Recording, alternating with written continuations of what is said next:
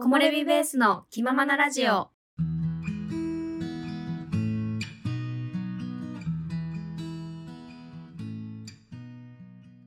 このポッドキャストは山登りにハマって長野に移住して3年目になる私おまると動画作りに奮闘中おさゆの山登りや私たちの日常についてゆるーくお話ししていくポッドキャストです。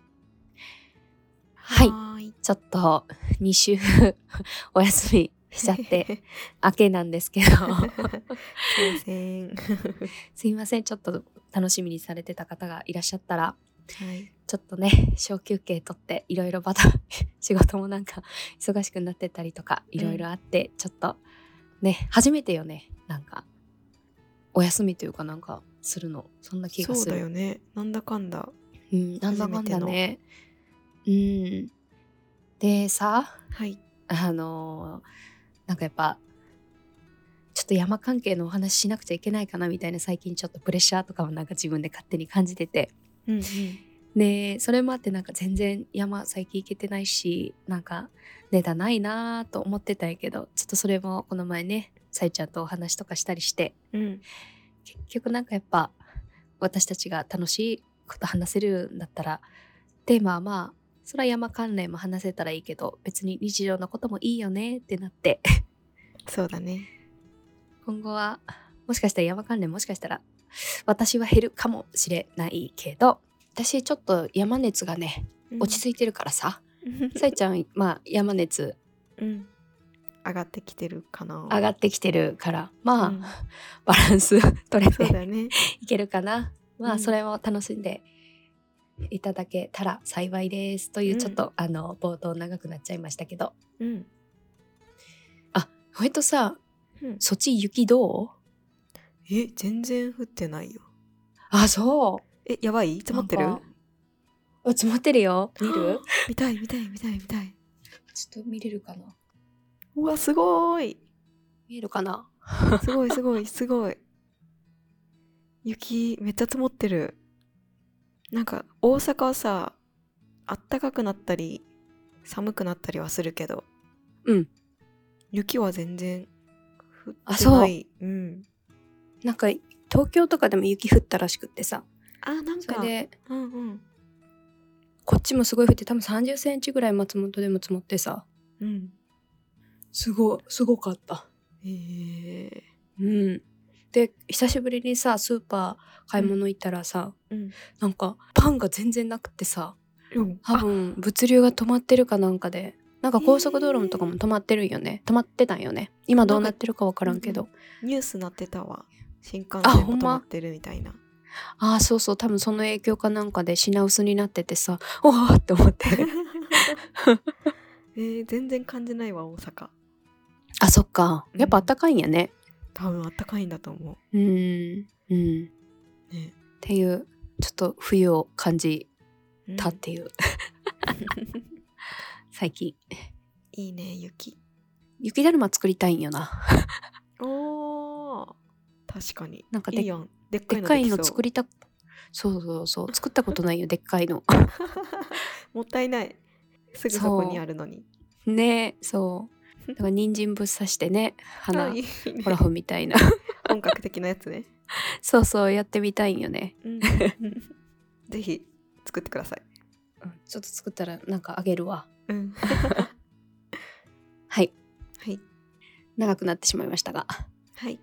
ちょっと本題に行きますね、はーい、えー今回のテーマはうん、最近言語が気になるんです動物の言葉から人間の言葉まで言語の沼へはまるおまる ということをねお話しさせていただきたいと思います。すごい。動物の言葉までめっちゃ気になる。ちょうん。ちょっとね全然山とは関係ないんですけどね、いやいや関係ある動物暮らしてるからね山は。そうね。確かにね、うん、うんうんはい。ちょっと突然なんですけど皆さん、うん言葉とか言語に興味ってありますか？はあ。さいちゃんどう？なんか私はそれこそまるちゃんと喋るようになって、うん。ちょっと言語っっていうものをなんて言うんだろうな。なんか言語が面白いって感覚で世界を見たことなかったのね、ああそっか。うん、うん、そう。だからそういうまるちゃん結構そういうの言ってるやんあそっか言ってる？言ってた言ってた。英語の話する時もああそっ言語かが面白いみたいなのをあー。言っててあうんうん。そういう見方があるんだなって思って、あそうか、うんうんうん。そうなんだね、うん、はあはあ。えー、そっか自分でもそんなにそっかそっか。そうそうそ私はねそうやっぱりそのさっき言った英語うっていうのに多分昔から興味があって、うんで今も基本的に多分いろんな言語に興味はあるんよね。うんうんうん。で多分思い返してみて私が一番最初多分英語ってものに触れてきたのがさなん。かおじいちゃんがうん。結構洋画の映画を見てたんよ。かっこいい。うん。でもあの吹き替えね。吹き替えで見てなてるほどなるほど。日本語でね。うん。でたまにさボタン間違ってさうん変な変な音流れてくるみたいな。え英語に変わって？だから本当にじ自慢なんだっけ？吹き替えじゃなくて英語に変わった時があってその時に、あれってなってうん。あれこの人たち日本語喋ってないの？みたいな多分なったよね。うん でその時に多分英語ってもうなんか別の言語があるって多分認識した気がする記憶があるんよ。へえうんうんうんうん。で衝撃だったのはディズニー映画あるじゃん。あるね。うん。あのねアラジンとか。私あれ日本のアニメやと思っててさ。あそうなんや。うんうん。だからええ英語なんやんってすごいショックやったよねショックやったんやそうすごいショックやったえこれえもともと違う言語喋ってるみたいなっなるほどなるほどなるほどねていうそういう多分なんか、うん一番最初ちっちゃい時にそういうなんか触れ方をして、うんでまあ中学校からさ英語の授業始まるやんか、うんうん。でその時にもやっぱ英語すごい好きでうん。もうなんか宿題とかでさ謎になんか1ページ何？アルファベットだけ書くみたいな宿題とかなかった？あった。ABCD みたいなあそうそうそう。うんうんうん。とかあんなに単語単語をとりあえず1ページ埋めなさいみたいな。あったあった。宿題あったと思うけど私あれ結構好きでさもうひたすらなんかえーぎっしりなんか友達とかさもうとりあえず書きたくないから間をめっちゃ開けてなんかいかに少なく文字を書くみたいな。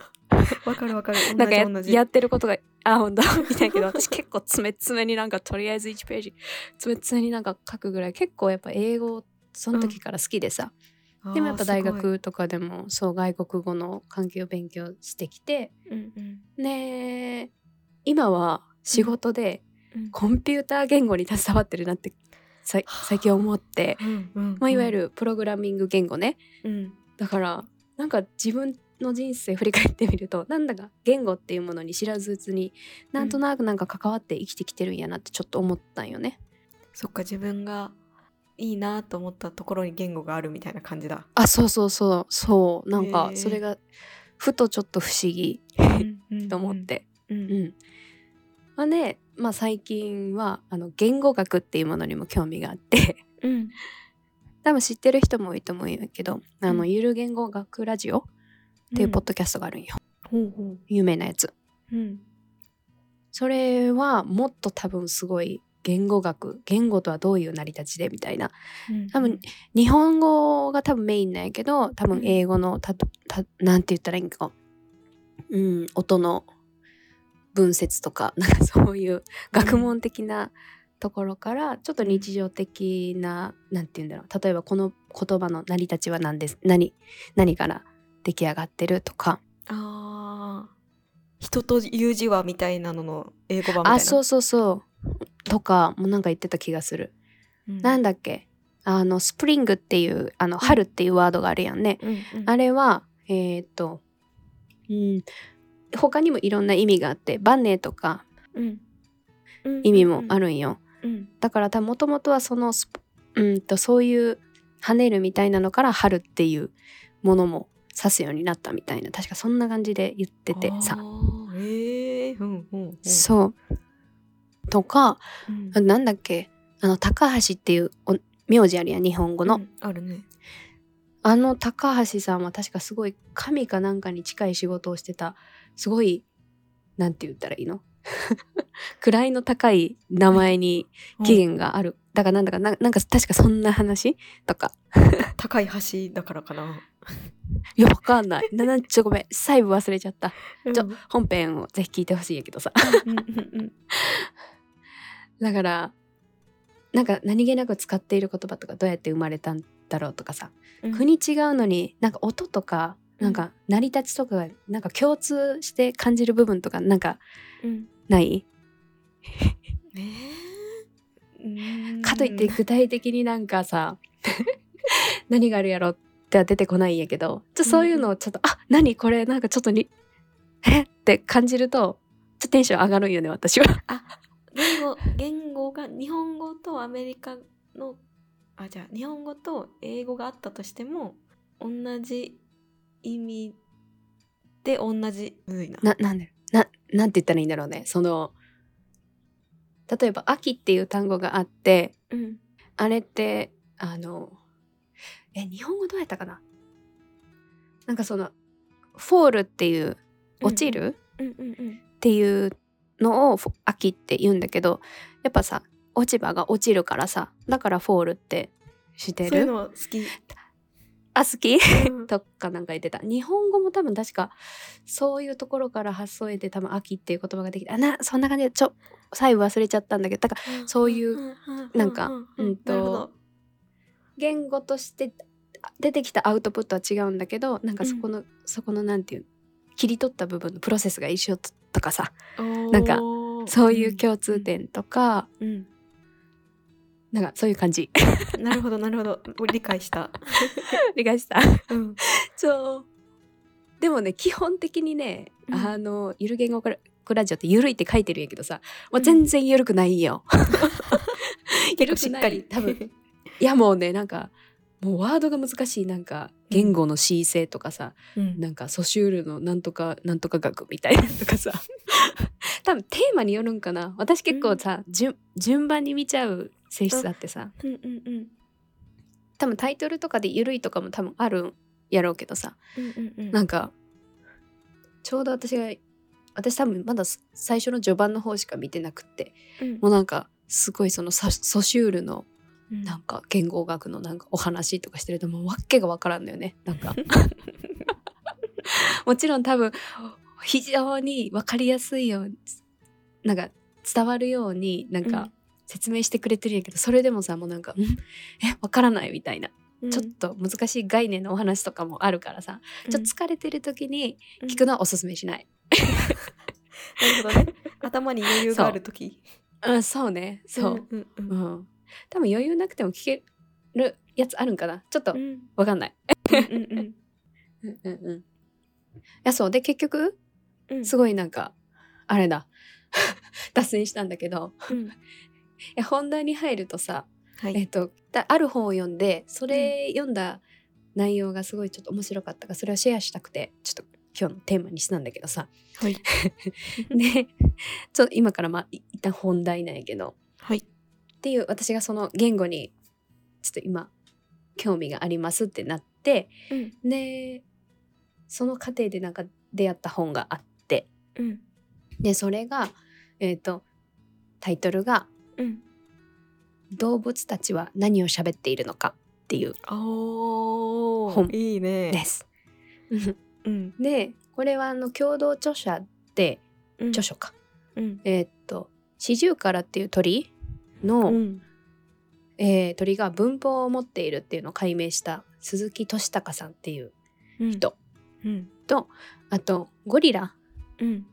の研究している第一人者の人、うん。山際純一純一さんっていう人がいて、うん。この2人がなんか対談形式形式で動物の言語とかそこから見える人間のコミュニケーションの起源とかうん。現在のコミュニケーションにおける器具とか未来の言語への向き合い方みたいな、うん。そんな感じのうん。内容を書かれた本なんよね。うんうん。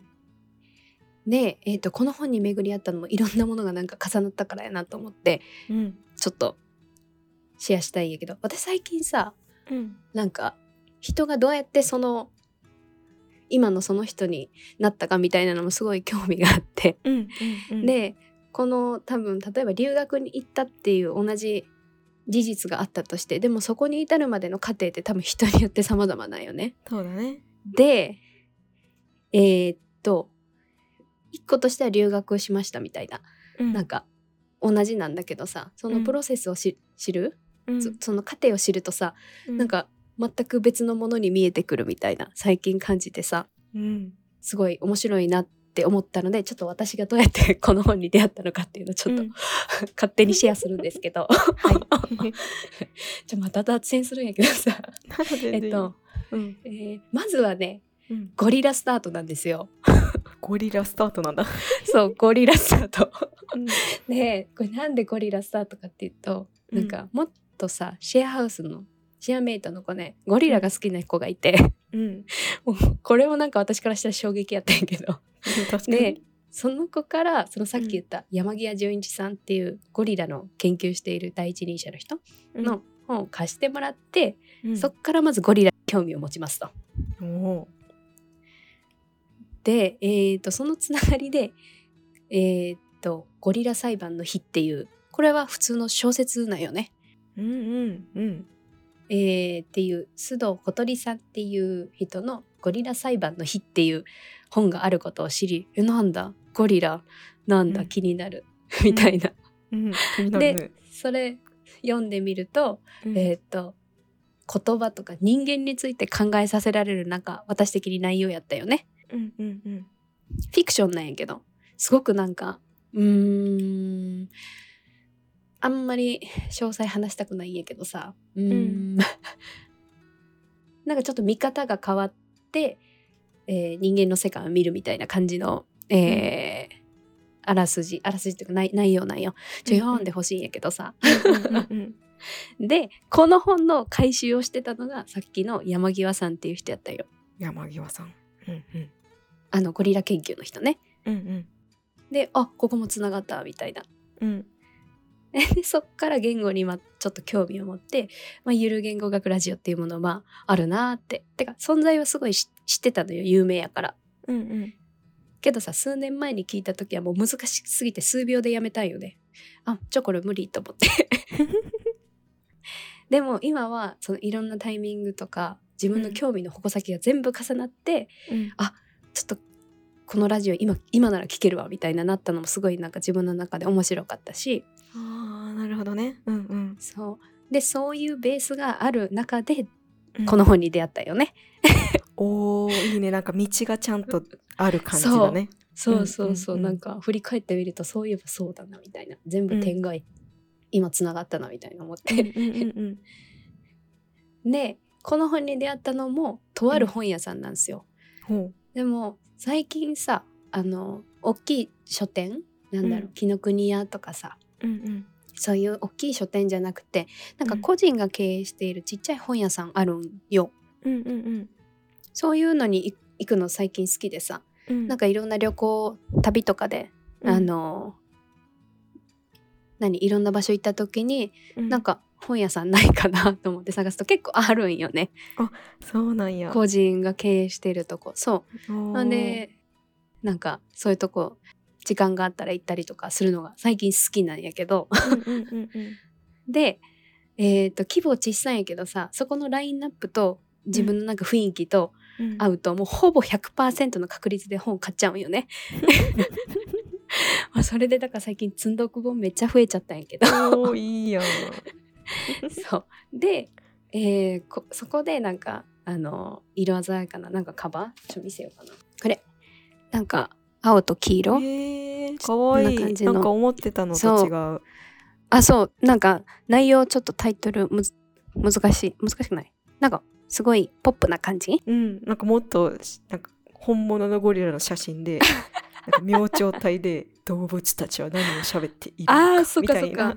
な。あ そういうイメージしちゃった？うん。そっか。ちょっとなんかゆるい感じの、うんうん。えー絵柄となんかうん。タイトルに惹かれて買っちゃったんよね、うんうんうんっていう過程があり。うんはい。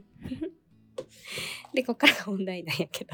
うんうんだからこの本に書かれてる内容をちょっと話したいなって感じうん。あーぜひお願いしますはいこれが難しいんだよな。えっとまずうん。そもそも動物に言葉とか思考があるのかっていうのは、なんか最近になって解明されてきたらしくって。うんうん。でその理由としては人間を基準とした研究がずっと、えーやってたらしくって。っていうのも人間とどれだけ近い能力を持っているか。うんっていう見方から研究してたから、うん。人間との差分を測っているスタイルの研究が多かったから。うん。だからあまりそのうーんなんていうの？進んでなかったって本書では言及されてるんやけど、うん。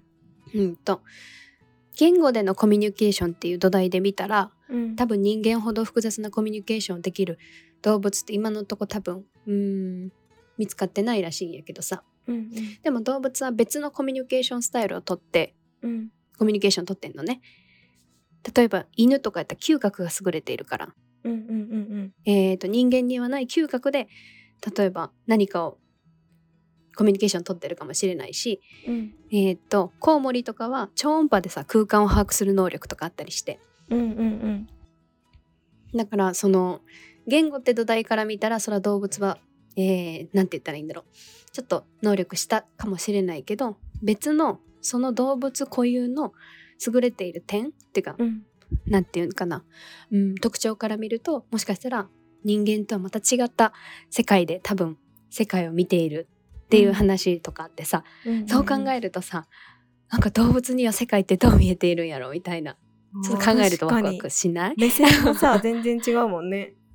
そうそうそう。う同じ場所にいても全然違うよね、そうそうそう。でえっとやっぱ本書ではさ、なんか鳥とゴリラのあと霊長類か、うん。の言葉っていう、えーお話とかもあるからそれも面白いしまだまだ多分これから発見されることも多いんやろうなと思うとちょっと楽しみではあるかな。うん。でえーっとなんか動物と人間の言語の違いはたくさんあるらしいんやけどうん。なんか面白いと思ったのがさうん。人間のうーん言語にはさうん。今とここ以外についても語れる能力があることらしいよね。今んとこ人間以外に見つかっていない能力うん。らしくって。うん。例えばさ明日の予定？うんうんうんうん。明日はうんこれこれしますとか。うん。あと今えっ、とねその場で見えないもの。今私はさゆちゃんが見えてるけど、例えばさゆちゃんではない人を頭で想像してそれを、うん。えー話をする。こういう友達がいてさとか。うんうんうん動物は今多分確認されているのは例えば敵が目の前にいます。それに対して音を発するとか、うん。あと目の前に食べ物があってそれについてなんか言葉を発するとかうん。うん。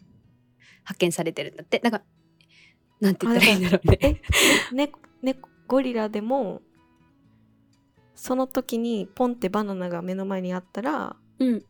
あこのバナナ食べたいなみたいなのはできるってこと？あそうそう。多分そういうのは認識してて、多分仲間とかに「バナナあるぜ」みたいなのとか多分 分からんけどね。バナナそうそういうのはやるぜみたいな。いや分からんない。ちょこれはあれあまり下手なこと言えないな とかはうんうん。あるらしい、えっと四十からさっき言った鳥ね。うんうん。は、例えば敵がいたらあそこに敵がいるみたいなとかうんは言ってるんだって、うん。でそこに文法とかあったりあそこになな文法か。文法もあるらしいの。うん。危ないぞとか集まれとかそういうあそこに何々があるみたいなのとかうん。多分文法があるらしいのね。けどあくまで、でそれはうん。目の前にあるものとか今とかうんうん。その時うん。での言語しか多分今見つかってないらしいんだよね。うんなるほどねなるほどね。うん、で多分ここにもつながっているんだけどさっきのちょろっとさっき話した言語の姿勢っうん。ていうのも多分関わってきてて えーっとねうん。このし姿勢っていうのがえー、ちょっと待ってちょっと待って。ちょっと待って むずいむずいちょっと待ってねうーんと。えっと例えばそのものとうん。言語に、うん。えーっと関係性がないものに対して名前が付けられていることうん。がこの言葉の姿勢らしくって例えばリンゴっていうものがうん。あの赤くてうん。あの丸くてあの形をしたものをリンゴと呼ぶっうん。ていうのは、うんこのリンゴっていう言葉とそのものに対してうん。関係性がないんだけど、うん。それに対して名前があってそれを関連づけているみたいな。おーむずい。わかるわかるかな？うん。ちょっと待ってこれ私ちゃんと説明できてるかな？うん。まあそんな感じの多分うん。内容なのよね。うん。うん。人間がちょっとこの結びつけるのをななんかできるなんかそういう実験があったんだよ。えっと。じゃああと後でこれどどのお話だったかちょっとシェアするんだけど内容的にはうん。なんか例えばリンゴリンあれ？ちょっと待って。リンゴがいっぱい出てきてる。ちょちょちょリンゴが出てきてるね。いやわかんない。それをなんか説明している回があったんだけどううんんとうまく説明できないからちょっと後で貼っとくわ。うん。とにかくそのまあこの言語の申請か。これがうん。できる能力があることでいろんな、例えば、えー、と言葉のコミュニケーションが発達したっていう。あーあ人間はってこと？うんうんうん、例えばこれがあることで単語っていうものが多分できるんだけど、うん。えーっと机とか。うん。例えばつ机をさ、えっと木の板を組み合わせてできたもの。うんで説明してもいいんだけど、それを机と呼ぶことにする。でそれをみんな机と認識してる。あー。あじゃあそれを動物は木のう板ん。でできたものって認識しかできないってこと、かなあ。ちょっと待ってこの辺は難しいんだけど、うん。だからこういうた単語がめちゃくちゃあるやん。うんでそれをみんなで共有してて、ねでそれで会話ができるやんか。うんできる。こういう多分ふ複雑なコミュニケーション。が多分動物内で今発見されてないのかな。なるほど。あなんかうん。わかる、うん。わかる？今さ勝手にさ、うん。猫と猫が喋ってるの想像したんだけど。うんうん。めっちゃ可愛かった。あそっか。あそう。だからそ例えばーうん。机ってものがあったとして、うん。えーっとうーんとまあ木の板を重ねて作ったものみたいな説明してもいいんだけどさ。うんこういう形のこういう机にもいろいろ種類あるやんね。えっとこういうものを机と呼びますみたいな。うん。でもそれってお互いにそれを認識してないと机ってワード使えないやん。使えないね。そうか。それをだからコミュニティ内で共有しているとか。いや確かにそうやね。それうんそう。一番さ分かりやすいのは例えば英語で机机ってなんて言うっけ？テーブルかテーブルっていうものがうん。机って認識してなかったらうんって分かんない。わかんないね。やん。うん。だからそそのコミュニティ内でこれはこういうものですってちゃんと紐付けられてる。あー。それがどんどんいっぱいいっぱい作られていってるのが人間のコミュニケーションってこと？あそうそうそう。はあなんかえら すごくない？単語すごくない？すごい。すごい。すごい木漏れ日。はい。ということでちょっと補足させていただきたいと思います。もう一回ちょっと聞き直してみたんですけどまず言語の恣意性っていうのが音と意味の結びつきはバラバラだけどそれを関連づけることができるっていうような感じで、えー、と例えばリンゴっていう見た目と音には関連性はないけどそれを結びつけて認識できているみたいな感じです。このことを言語の恣意性っていうみたいなんですけど、えー、と例えば、えー木の集合体を用途ごとに切り分けて名前をつけたり、えー例えば寝るための床に敷いていた木の板をベッド作業するために積み上げた。台のことを机。座るために組み立てた。金の集合体を椅子みたいな感じで。関連付けていける。能力が人間にはある。で、えーこの言語の姿勢によって人間が単語の運用ができるようになったっていう。感じらしいです。